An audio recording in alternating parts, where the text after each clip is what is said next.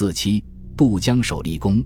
一九四九年四月二十一日，我人民解放军一百二十万大军分西、中、东三个突击集团，在西起九江、东至江阴的一千多里的战场上，发起了扭转乾坤的渡江战役。第二野战军三个兵团共九个军为西集团，在宗阳、望江间行动。我各路大军相继开始了渡江战斗。我军威震敌胆的大炮发出怒吼，对岸敌人的阵地已变成一片火海。夜里十一点，东北风起，此时天下小雨，江面上愈加迷茫。随着一声号令，趁着这求之不得的天气掩护，我航渡编队如离弦之箭，争取中流。各船的尾灯像天上的星星落下来，洒满了江面。远远望去，桅杆如林。柴云镇所在的船只载有二十四名战士，在炮火的掩护下，向长江南岸迅猛跌进。十几分钟后，江船行到江心，一切顺利。谁知就在此时，天空中忽然升起了一长串照明弹，发出令人惊心触目的光亮，照得江面一片亮白。我军的行动暴露了，偷渡不成。部队虽按计划强攻。各船迅速扯起篷帆，加速前进。敌炮经过短暂反应，开始射击。一道道冲天水柱迎面扑来，中弹的战船在水中打转，着火的风帆烈焰呼啸。前面掩护的战士牺牲了，船后的战士立即扑上去。整个长江上弥漫着残酷的血火硝烟，冒着密集弹雨颠簸前进的战船，有的中弹开始下沉，有的开始偏离航向。军首长不断下令，对准目标继续前进，胜败在此一举，一定不能有丝毫犹豫。柴云振和战友们迎来了人生最漫长的四十分钟。渡江部队在长江上运动的这四十分钟，只能被动挨打，毫无还手之力。江岸上掩护他们的炮火以最大限度地发挥了威力，但毕竟炮少弹缺，火力密度太小，难以持久。对沿岸敌步兵的压制更是力不从心，再加上敌人在江面设有水雷、路寨等障碍物，给部队靠岸登陆带来了极大困难。每一秒钟都关乎成败。突然间，火光一闪，只听咔嚓一声，临近的一条船桅杆被拦腰炸断，失去控制的战船猛烈撞击着柴云镇所在的船只，江水已经从左舷灌进了船舱，眼看船就要翻了。千钧一发之际，柴云振大喊一声：“赶快砍断绳子！”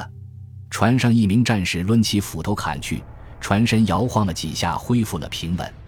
柴云振刚长出一口气，只听“哎呦”一声，正在弯腰掌舵的老船工中弹了。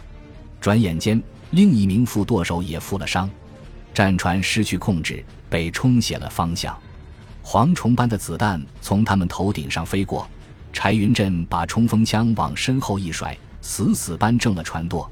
战士们奋力划桨，战船又飞速向南岸驶去。离对岸只有几十米了，忽然敌人的几个掩体里同时喷出了火舌，火焰喷射器喷出的火舌使江面变成了一片黑红色的火海，堵住了战船前进的方向。排长高声喊道：“照火焰喷射器给我狠狠地打！”柴云振稳稳地把住船舵。从江面劈烟钻火猛冲过去，战船触碰到沙滩了。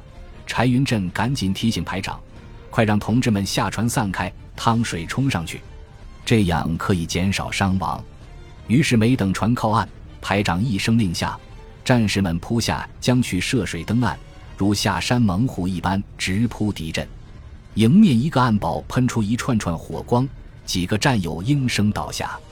柴云振断定那是敌人的机枪掩体，便一路弯腰飞奔而去。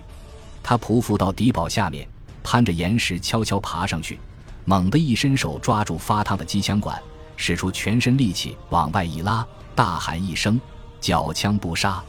机枪硬生生地被他拽了出来。他调转枪口就是一梭子弹，地堡里沉寂下来。他架好机枪，就向反扑的敌人猛扫起来。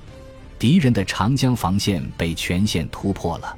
柴云振在这次渡江战斗中，不但凭着娴熟稳健的操作技术赢得了时间，使全船战士无一牺牲，还发挥了一名突击队员的作用。机智果断地做出判断，为部队夺取胜利、减少伤亡做出了很大贡献。不久，表彰下来了，柴云振荣立二等功。不仅如此，连长还把他缴获的那挺机枪又送到他手里，从此他成了战士们无比羡慕的机枪手。从国民党军队不愿当炮灰的一个逃兵，成长为共产党军队一位顶天立地的英雄，在人民军队完成这样的转变。柴云振只用了短短不到五个月时间。如果细心研究军事，就会发现这样的奇迹并非偶然。柴云振获得的这枚奖章，如同一面镜子，折射出人民军队的价值取向。据有关学者统计，仅在抗日战争中，共产党领导的抗日军民获得“抗战英模”称号的有一百八十三人，除四名营团职干部外。其中百分之九十七点八一都是基层指战员、民兵和普通老百姓，千千万万像柴云振这样的平凡士兵，在人民军队的大熔炉里百炼成钢，谱写了璀璨的英雄史诗。而同样在抗日战争期间，国民党军队中获得最高荣誉国光勋章、青天白日勋章的有一百七十二人，其中将校以上文武官员就多达百分之九十六点五一。真正流血牺牲的普通士卒只不过是可怜的陪衬。两种荣誉褒奖对象的不同，体现了两支军队不同的阶级基础和理想信念。这不仅左右了战争的天平，也决定了中国未来的命运。